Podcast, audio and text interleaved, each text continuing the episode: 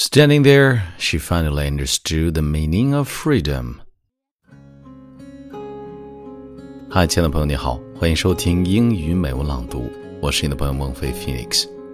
今天和你分享的美文叫做《幸福是一种香水》。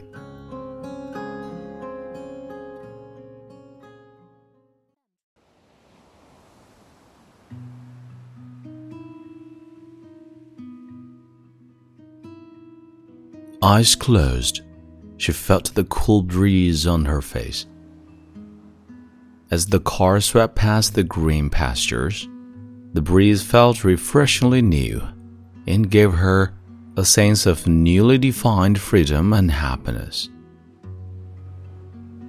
The breeze suddenly came to a halt with the car stopping due to a bit of traffic created by the grazing of some cute lambs.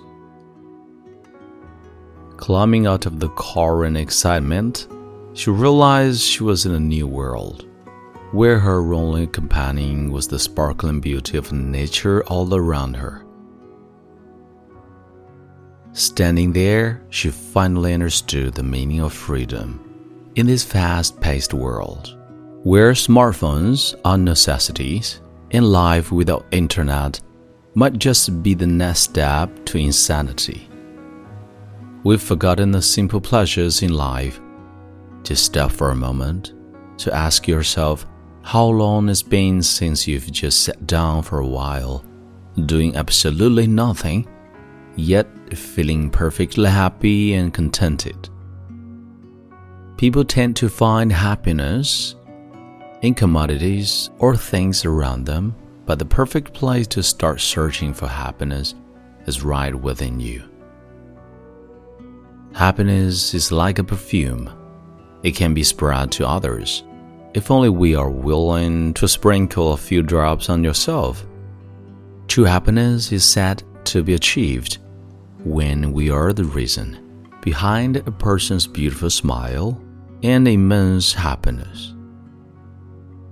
So, the next time you see someone upset or feeling low, lend them a bit of your time and support it doesn't cost much, but doubles the happiness in your heart.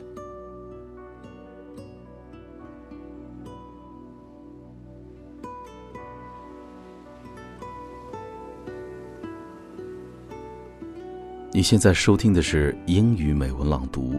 如果节目带给了你片刻宁静与温暖，欢迎你分享给更多的朋友，让我们一起发现英语的别样魅力。